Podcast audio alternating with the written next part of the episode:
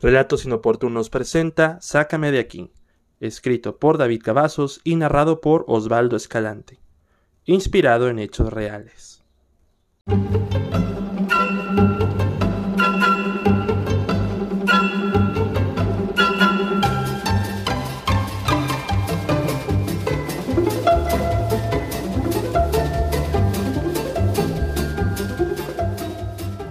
64 años de edad, una larga juventud de trabajo duro y con la experiencia de haber servido a su país en la guerra de Vietnam, el veterano Silas Wickenberg tardó en darse cuenta de que la mayor amenaza en su vida era realmente su mujer Bárbara.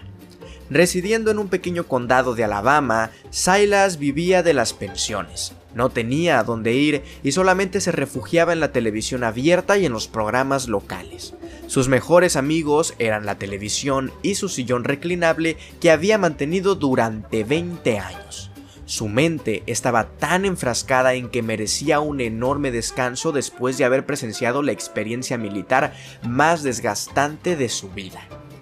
Pero para Silas, su mujer era un dragón furioso que estaba constantemente a sus espaldas. Con 60 años de edad, Bárbara era una mujer muy trabajadora, más trabajadora que su propio marido. Tenía un negocio de abarrotes, el cual era muy frecuentado entre los habitantes del condado de Covington. El matrimonio Wickenberg no tenía hijos y llevaban 40 años de casados, por más ganas que Bárbara tenía de interactuar con sus vecinos, Silas no. Él era un ermitaño de primera, además de ser un flojonazo. Si por algo no toleraba a Bárbara, no era porque ella lo tratase mal, sino porque no dejaba de insistir en que le ayude con los quehaceres de la casa. Silas salía de la cama al despertar. Se iba al sillón, comía, iba al baño y regresaba a la cama a dormir.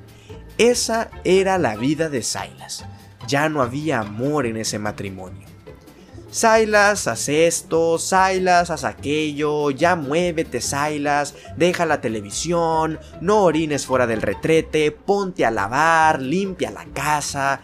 Eso era lo único que Silas escuchaba de su mujer y no le hacía caso. Su mayor deseo era que el botón de mute de su control remoto también sirviera para que no escuchara a su mujer. Harto de que Bárbara lo moleste a cada rato, Silas tenía un plan improvisado para que pueda escapar de su mujer y por fin ser libre. No, no era serle infiel. El veterano ya perdía todo atractivo.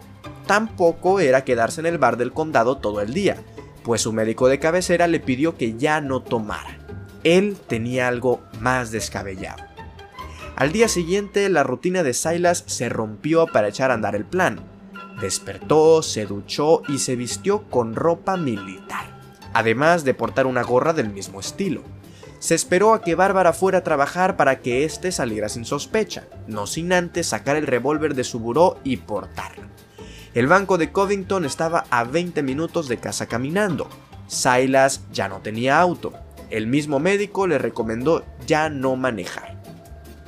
Sin hablar con nadie, sin mirar a su alrededor, la determinación que tanto había guardado la utilizó para ir al banco del condado. Entró muy quitado de la pena y de inmediato sacó el revólver espantando a todos los presentes. Esto es un asalto, nadie se mueva. El entusiasmo de Silas no era por el dinero realmente, sino por lo que vendría después. De hecho, el asalto de banco de Silas era quizás el asalto más flojo del mundo. Silas solamente tenía el arma apuntando a todos y a los guardias. Ni se atrevió a ir a las cajas a tomar el dinero.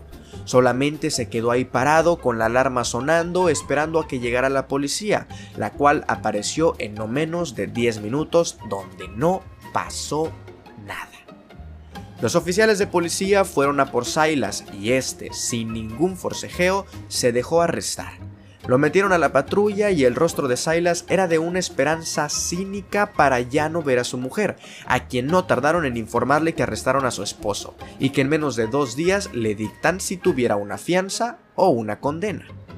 Adivinen qué era lo que más deseaba Silas.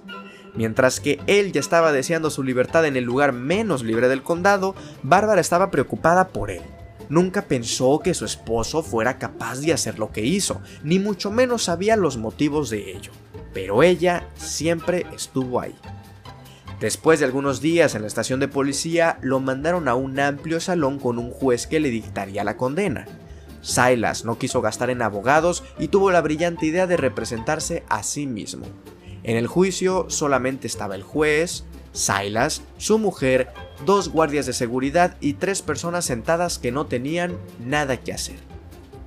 Señor Wickenberg, Primero que nada, quiero darle las gracias por su servicio a nuestro país, pero no me cabe en la cabeza el por qué lo hizo, ni mucho menos que no atentara contra sus semejantes y se dejara arrestar.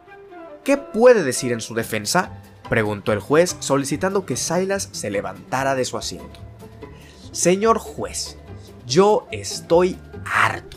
He pasado muchos años agotado en la vida, cansado de que mi mujer siempre me diga qué hacer. Todos los malditos días no puedo vivir en paz porque Bárbara no para de decirme que barra, que trapee, que limpie la casa, que coma bien. No me deja ser yo, no me deja ser hombre. Yo solo quiero estar en casa viendo las noticias con un buen paquete de pollo frito. Así que lo más cercano a una experiencia así era la cárcel.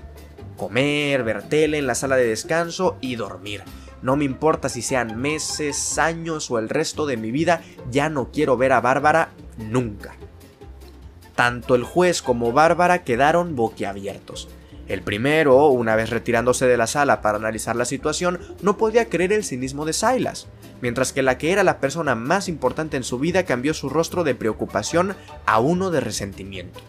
Silas felizmente se sentó y esperó a la sentencia del juez. Bárbara no le dijo ninguna palabra. Estaba sentado a su lado, se cruzó los brazos y se quedó mirando a la nada. Silas tampoco le dirigió ninguna palabra. Pasaron 20 minutos desde que el juez había regresado. Todos los presentes se pusieron de pie. Silas estaba más que emocionado por la sentencia, pero el rostro de Bárbara ya era otro. Su amabilidad se había ido, algo dentro de ella cambió. El juez comenzó a dictar sentencia.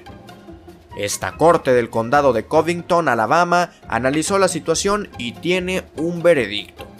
Se le concede a Silas Philip Wickenberg la condena de un año.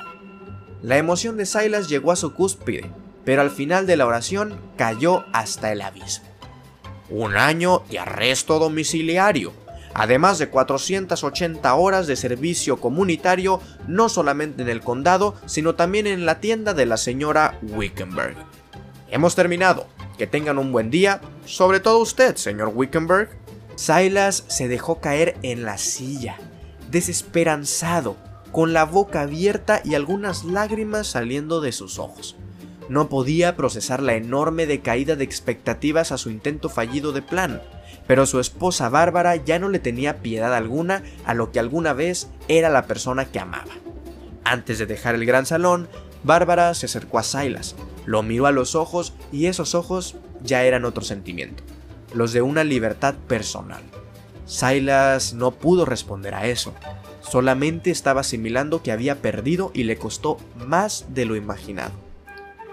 Prepárate, Silas, tu verdadera condena ya va a empezar.